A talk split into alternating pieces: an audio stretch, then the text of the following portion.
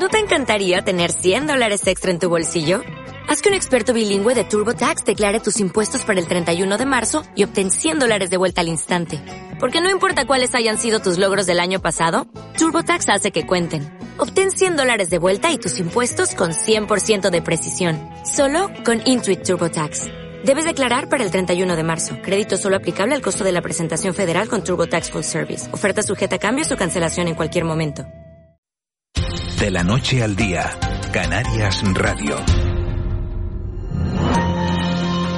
El desayuno. 8 y 6 minutos de, de, la mañana de este lunes 12 de septiembre y este lunes vamos a dedicar nuestro desayuno a dos asuntos económicos de máximo interés ciudadano. Por un lado, el aumento de las hipotecas a raíz de la histórica subida de los tipos de interés y por otro, las críticas que está recibiendo el sector del alquiler vacacional en las islas porque están elevando eh, el precio de las viviendas para residir. De las hipotecas, eh, nos gustaría que ustedes a través del 616 48 67 54 616 48 67 54 nos digan si les ha subido la hipoteca, si están planteándose pasarla de interés variable a interés fijo y del alquiler nos gustaría saber si les están subiendo, si les han subido últimamente el precio del alquiler, cuánto están pagando con respecto a lo que consideran un precio normal. Empezamos por, por la Asociación de Usuarios Financieros. Patricia Suárez es la presidenta de, de Asufin. Señora Suárez, muy buenos días. Hola, muy buenos días. Eh, la noticia de la subida de, lo, de los tipos de interés es mala para quienes tienen una hipoteca y buena para quienes tienen ahorros. Bueno, en realidad es mala para quien tiene una hipoteca y tampoco es tan buena para quien tiene ahorros porque los bancos tampoco están ofreciendo unos depósitos con un tipo de interés, con una rentabilidad que sean atractivos. Es decir, estamos pagando más caro el crédito y no nos están pagando más caro nuestros ahorros. La primera pregunta que nos hacemos todos ahora mismo es si las hipotecas que están a interés variable se pueden pasar a fijo y qué gastos conlleva esa operación. ¿Qué aconsejan ustedes? Bueno, el 75% de las familias españolas tienen la hipoteca a tipo variable. Solamente las familias que, que contrataron hipoteca en los últimos cuatro o cinco años la, tienen a tipo fijo y pueden descansar tranquilos. El resto eh, están viendo cada vez que se les revisa, ya sea semestral o anualmente, cómo está subiendo la hipoteca. Los cambios, hay avalancha de peticiones para cambiar de variable a fijo y se puede hacer bien que eh, renegociando con el, con el banco el préstamo para que haga una innovación y nos lo pase a fijo, bien yéndonos a otro banco para intentar que nos lo, que nos lo cambien y, y sobre todo intentar una subrogación, que es lo que menos gastos conlleva. eh, ¿Cuántos han encarecido las hipotecas? Bueno, ahora mismo estamos hablando de que el año pasado todavía estábamos bajo mínimos y ahora el Euribor se nos ha puesto a más del 2%, o sea que han subido eh, exponencialmente. Estamos hablando en una hipoteca media de unos 150 euros al mes, eh, más de 1.000 euros al año y lo que calculamos es que el año que viene siga subiendo. Bueno, el consejo entonces es que, eh, que se pase de, de interés eh, variable a, a, interés fijo. Eso para los que tienen una hipoteca. Vamos ahora con los ahorradores, con la inestabilidad de las bolsas. ¿Dónde hay que meter el dinero? ¿En fondos de inversión, comprar acciones o, o, dejar el dinero en cuenta corriente? O, o, irnos a una imposición a plazo fijo para los ahorradores? ¿Qué consejo le damos? Bueno, la imposición a, plazo fijo está prácticamente desaparecida. Prácticamente no hay eh, banco que la, que la ofrezca. Apenas están saliendo algunas, algunas ofertas, pero con remuneración solo los primeros 30.000 euros, los primeros 15.000 euros, o sea que no es una solución. En cuanto a fondos de inversión y bolsas, bueno, habrá que ver, la bolsa es más volátil sin ninguna duda y los fondos de inversión pueden estar, eh, hay distintos tipos que de acuerdo a nuestro perfil más conservador o más arriesgado nos pueden recomendar eh, una, una cartera de, de, fondo de inversión. Ahí será cuestión de asesorarse correctamente para no llevarse ningún susto. Eh, buenos días, señora Suárez. Eh, ayer leí una, unos datos sobre unos consejos más bien sobre, sobre esto que estamos hablando, eh, hipotecas y bancos, y hablaba de los seguros, los seguros que te piden los bancos que hagas eh, cuando firmas una hipoteca y eh, aconsejaba el, el, el, el, no el no suscribirlos porque son más caros que los que se suscriben. Sí, sí, sí, son, son más caros, prácticamente cuestan el doble y además tienen menos prestaciones. Quiero decir que los, los seguros que ofrecen los bancos están paquetizados, eh, no, no se pueden adaptar a las necesidades concretas de la persona que los contrata y por tanto tienen menos eh, prestaciones o incluso a veces tienen coberturas que no necesitamos. Me explico, por ejemplo, se han llegado a contratar seguros para en caso de quedarse eh, en desempleo y lo están firmando funcionarios que no se van a quedar en desempleo nunca y sin embargo estás pagando por ese por esa opción dentro del seguro. Eh, es verdad que la ley inmobiliaria eh, se supone que impidió, prohibió las ventas vinculadas, salvo en raras excepciones, pero justamente en esas excepciones es donde se están aprovechando para ofrecernos estos seguros en, en, teoría, con el gancho de ahorrarnos en el diferencial de la hipoteca o de hacer más barata nuestra hipoteca a tipo fijo, y luego si uno compara realmente el coste del seguro con lo que nos puede costar en el mercado frente al ahorro real que nos estamos llevando con la hipoteca, pues te das cuenta que no supone ningún ahorro, todo lo contrario, encarece el producto. ¿Y, y nos pueden penalizar si no, si no lo aceptamos? Pues la cuestión es, eh, como digo, que sí que te pueden penalizar, pero si tú comparas lo que te incrementa la hipoteca, el coste que te va a incrementar mes a mes, con lo que te va a costar el seguro si no lo contratas con ellos, sino si lo contratas con un corredor de seguros fuera de, del banco, eh, te das cuenta que no está encareciendo tanto la hipoteca, sino que sigues ahorrando. Por poner un ejemplo, un, contratar un seguro puede suponerte supuestamente un ahorro de 10 euros al año, y es, eh, pongo el ejemplo de un seguro de vida que cuesta 600 euros, pero esos 10 euros al año son 120 euros en total. Pues bien, si uno contrata un seguro de vida fuera, le puede costar 300 euros, es decir, 300 euros menos. O sea que aunque te suba 120 euros la hipoteca, no eh, sigue siendo más barato que tener seguro y ese supuesto ahorro que nos venden los bancos.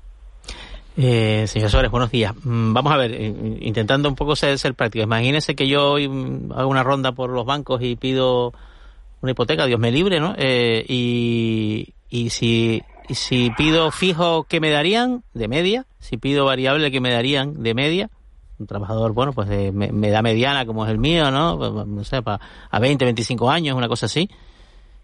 ¿Cómo está, cómo está el pues, mercado ahora mismo? Ahora mismo el mercado se está encareciendo, estamos viendo diferenciales de Euribor, o sea, cuando, cuando es tipo variable, los diferenciales están bajando porque lógicamente como los tipos van a subir, nos, no, no pueden seguir subiendo el diferencial. Veníamos de diferenciales de Euribor más 2, Euribor más uno y medio y ahora están en Euribor más 1, incluso se puede encontrar un Euribor más 0,80. Eh, o sea, eso sería más o menos un 3 ahora mismo porque el Euribor está en un 2. Exacto. Exacto. Y sin embargo, los eh, tipos fijos están subiendo. Ah, el año pasado podíamos encontrar tipos fijos del 1% y ahora estamos encontrando del 2, del 2,5%, incluso a veces del 3%. Y hay familias que están prefiriendo pagar ese tipo fijo del 3%, que como bien dices es prácticamente lo mismo que una variable, y asegurarse que no les va a subir la hipoteca en el resto del tiempo. Patricia Suárez, eh, presidenta de la Asociación de, Usuarios Financieros, muchísimas gracias por habernos aclarado todas estas dudas, porque estoy seguro que, a los oyentes les van a venir muy bien eso, esos consejos y esa, esas opiniones eh, para ver qué hacen con, con, la hipoteca en función de cómo la tengan suscrita o con los ahorros en el caso de, que los tuvieran. Muchísimas gracias. Gracias a vosotros, un abrazo. Un abrazo. Ocho, ocho y cuarto decíamos que, que íbamos a tocar el tema de, de las hipotecas y también el tema de, de los alquileres porque, bueno, se ha, se ha dicho que el alquiler vacacional está haciendo que se incremente el precio de las viviendas, vamos a llamarlas así, tradicionales, las que se utilizan, las que se alquilan para uso eh, residencial. Claro, hay menos pisos para, para la población local y eso tiene como consecuencia directa el aumento de precios. Doris Borrego es la, la presidenta de la Asociación Canaria de, Alquiler Vacacional. Señora Borrego, muy buenos días. Muy buenos días. ¿Se sienten ustedes responsables de que, de que mucha gente esté pagando un sobreprecio por alquilar una vivienda para, para poder vivir todo el año? Bueno, yo en primer lugar me gustaría eh, decir que la asociación propiamente fue hace unos años que pidió, eh, hace pocos años, fue en el año 2019, que pidió un informe a la Universidad de La Laguna que determinara nuestro grado de implicación en la subida de precio y en la escasez de la vivienda. Um, tenemos en nuestro poder un informe de más de 150 páginas que viene a revelar que nuestra incidencia, eh, tanto en el precio como la escasez es eh, residual, tanto en cuanto la vivienda vacacional representa solo un poco más del 3% de todo el parque de viviendas de Canarias. Por tanto, los motivos del encarecimiento y la falta de vivienda hay que buscarlas en, otro, en otros eh, motivos, como puede ser, por ejemplo, el aumento poblacional tan grande que hemos sufrido en estos últimos años y la ausencia total y absoluta de vivienda social para eh, las familias que lo necesitan. También se ha retraído lo que es durante los tiempos de crisis y luego más tarde la pandemia y demás, eh, en la construcción de nueva vivienda, con lo cual, pues todo es un cóctel perfecto. ¿Que tenemos alguna incidencia? Sí. Eh, ¿Que es la principal y fundamental? Esto no es cierto y esto ya va siendo hora de que los políticos dejen de utilizar esta excusa eh, y se pongan a trabajar, mm, como ha hecho ahora el Gobierno de Canarias, con un nuevo plan de vivienda. Evidentemente la solución no va a ser de hoy para mañana, pero sí es cierto de que hay un déficit muy importante que venimos arrastrando desde hace muchísimos años y no paramos tampoco de crecer en las islas. Si no se construye, eh, si no hay un parque de vivienda, si hay un incremento poblacional importante, ¿cómo va a haber vivienda? Claro, eh, es que le iba a preguntar que cómo, cómo hacemos para eh, conciliar, para que esa convivencia entre alquiler vacacional y alquiler residencial sea, sea llevadera. Se lo pregunto porque, por ejemplo, tengo al hijo de una compañera al que han contratado de camarero en un hotel de, del sur de Tenerife, eh, eh, en este caso, en Los Gigantes concretamente, y claro, y no encuentra dónde quedarse porque con el sueldo que le pagan y los precios que hay para, para vivir, para alquilar algo, eh, es imposible. Evidentemente, pero vamos a reflexionar, es decir, no hay viviendas a día de hoy, a día de hoy y desde hace años, pero se siguen construyendo complejos. Es decir, em, cuántos no se han construido y cuántos no se van a construir em, en el municipio de Santiago del Teide. Y lo mismo pasa eh, pues en Adeje y en Yarisora. Es decir, el parque de viviendas no crece, pero sí crecen eh, nuevas, nuevas oportunidades de empresa, con lo cual la escasez es, lógico, es decir, donde mm, falta eh, y se construye y se atrae inversores, pues lógicamente eh, hace falta mano de obra que va a llegar y no va a tener vivienda. Es decir, ahí sí es verdad que el alquiler vacacional poco eh, tiene que ver.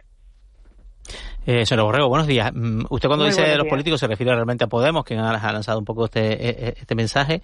a mí me resulta llamativo que, por ejemplo, Podemos tiene la Consejería de Urbanismo en el Ayuntamiento de Las Palmas, donde se podría, digamos, articular políticas de vivienda, tiene esas competencias, ¿no? Eh, porque eh, la ciudad de Las Palmas es, bueno, una de las, bueno, la ciudad más poblada de las islas y además donde se nota que la turistificación de, de barrios residenciales, como por ejemplo la Isleta o etcétera, pues sí, sí, sí, sí, sí, la verdad es que ahí sí tiene una incidencia, eh, quizás más localizada en, en el precio de los alquileres. ¿No cree usted también que habría que tomar alguna medida correctora en zonas concretas de, más que de zonas turísticas, de ciudades, donde la turistificación se está convirtiendo en, bueno, tiene una incidencia en el incremento de los alquileres, las cosas como son.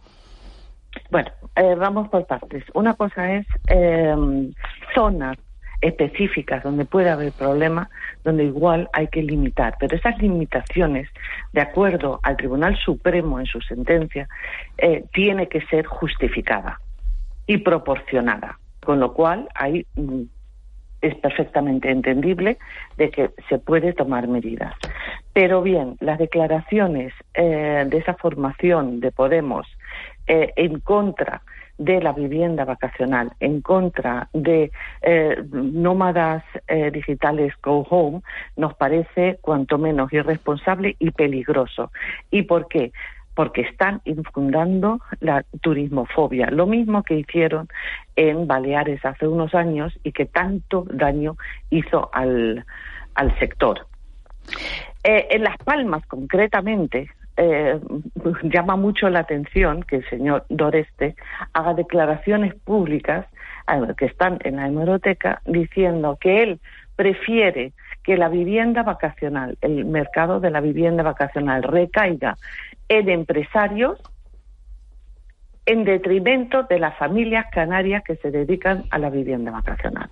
Esto llama mucho la atención, tanto en cuanto la vivienda vacacional en manos de particulares eh, afecta a más de 70.000 familias en las islas, genera un impacto económico de más de 1.500 millones de euros y genera más de 35.000 empleos en las islas.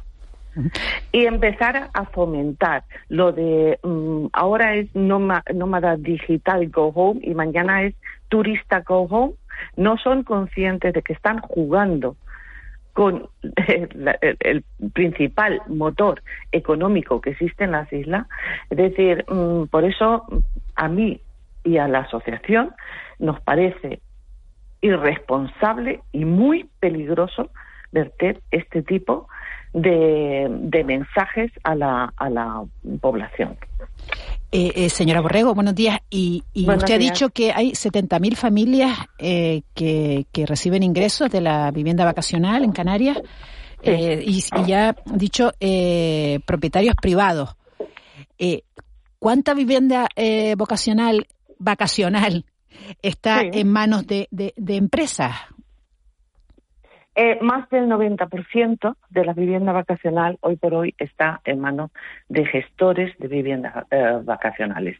Eh, es decir, estamos hablando de, de más de 35.000 puestos de trabajo que está generando a día de hoy la vivienda vacacional. Pero cuando hablo de gestores, hablo de pequeñas empresas que han nacido, además locales, que se dedican única y exclusivamente a la vivienda, a gestionar esa vivienda vacacional. Esto tiene que ver con la profesionalización del sector, porque no es tan fácil. No es decir, tengo una vivienda y la pongo en, eh, alquiler vacacional y eh, me ocupo yo mismo y no hay ningún problema.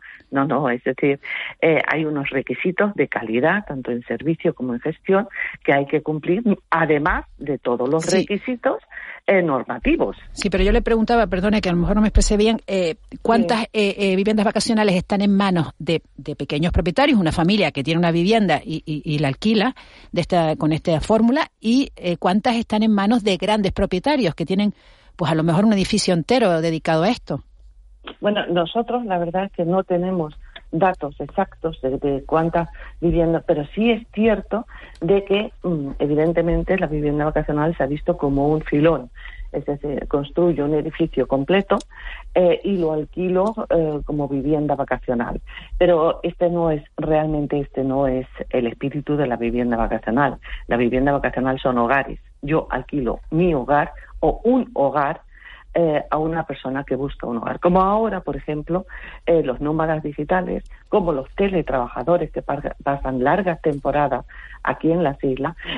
Hay más, es más, es curioso que desde la pandemia cada vez más buscan eh, la integración con la, con la población, es decir, eh, no tanto irse a los centros turísticos como eh, integrarse en la vida social canaria mm, con un vecindario normal y corriente. Se integran compran en los barrios, van a las plazas, van a los bares, es decir, cada vez más se busca esto, dado que las temporadas que pasan aquí en Canarias cada vez son más largas.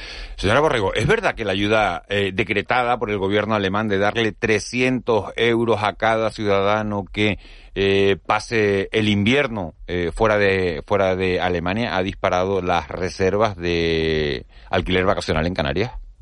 Las disparó en un primer momento cuando se anunciaron 500 euros. Eh, hubo, mm, eh, vamos, salió el titular y al día siguiente eh, hubo un incremento de más del 20% de reservas de larga temporada. Ahora, sí es verdad que se denota un aumento de mm, la estancia de la, de la vivienda vacacional, especialmente en Alemania, pero también es cierto de que nosotros tenemos el invierno bastante cubierto y es bastante difícil conseguir a día de hoy una vivienda por tres, cuatro meses aquí en las islas. Evidentemente es una salida que nosotros aplaudimos, una medida que aplaudimos, no puede ser de otra manera. Eh, y además que nos beneficia. Si tenemos en cuenta que el gasto medio de calefacción a día de hoy, que todavía puede subir eh, de aquí al invierno, ya se cifra en torno a los 800 euros, pues para mm, cualquier persona pagar 800 euros al mes en calefacción, si tengo un incentivo eh, mm, para una pareja de 600 euros, pues hace muy factible y muy interesante el salir fuera de Alemania. Fíjese lo que piensa la gente que dice, gente que trabaja en la hostelería y viviendo en tiendas de campaña, avanzando hacia atrás como los cangrejos. Eso es lo que piensa mucha gente, señora Borrego. Sí, sí, por supuesto, porque no ha habido planificación. No ha habido, ha habido cero planificación. Es decir, por un lado, eh, se ha ido construyendo, se ha ido atrayendo inversores, han abierto hoteles nuevos, se ha atraído todo tipo de empresas nuevas, la economía nos ha ido bien, vale, muy, pero no ha ido acompañada de un parque de viviendas que se necesita. No ha habido planificación cero. En más de 20 años no ha habido planificación de vivienda eh, ni social eh, ni, ni, tampoco se han puesto a disposición los suelos. Eh, para pedir una licencia se tardan tres años. Es decir, es muy difícil compaginar todo esto. Pero lo mismo que pasa con la vivienda, pasa con todo tipo de infraestructura. Aquí en el sur eh, de Tenerife hemos visto los chiquillos en barracones, ¿no? que le han dado clases en barracones. las autopistas colapsadas. Es decir, todas estas planificaciones, todos estos proyectos tienen que ir acompañados acompañados de una planificación que no hay. Eh, y no voy a entrar en más debate. Eh, sí, sí, sí, sí, No, no, porque queda claro, porque sería, porque sería redundar sobre lo mismo, además, abundar sobre lo mismo. Es, decir, ¿existe el problema? Sí. ¿Hay problemas de, de alojamiento para la gente que está trabajando en, la hostelería y que no encuentra eh, a buen precio? Sí. ¿La culpa es del alquiler vacacional? Usted dice que no evidentemente, sino de, una falta de, planificación eh, que, no se ha llevado a cabo en los últimos 20 años. Bueno, pues así es como están las cosas y, vamos a ver, vamos a ver qué, qué se hace para solucionarlo porque, porque desde luego hay que encontrar una, una conciliación para que, para que pueda haber residencias para, para quienes eh, no están de vacaciones, sino que trabajan en, en esa zona. Doris Borrego, presidenta de la Asociación Canaria de Alquiler Vacacional, muchísimas gracias por habernos atendido esta mañana. Muchísimas gracias a ustedes y un muy buen comienzo de semana. Muchas gracias, buen día. Gracias.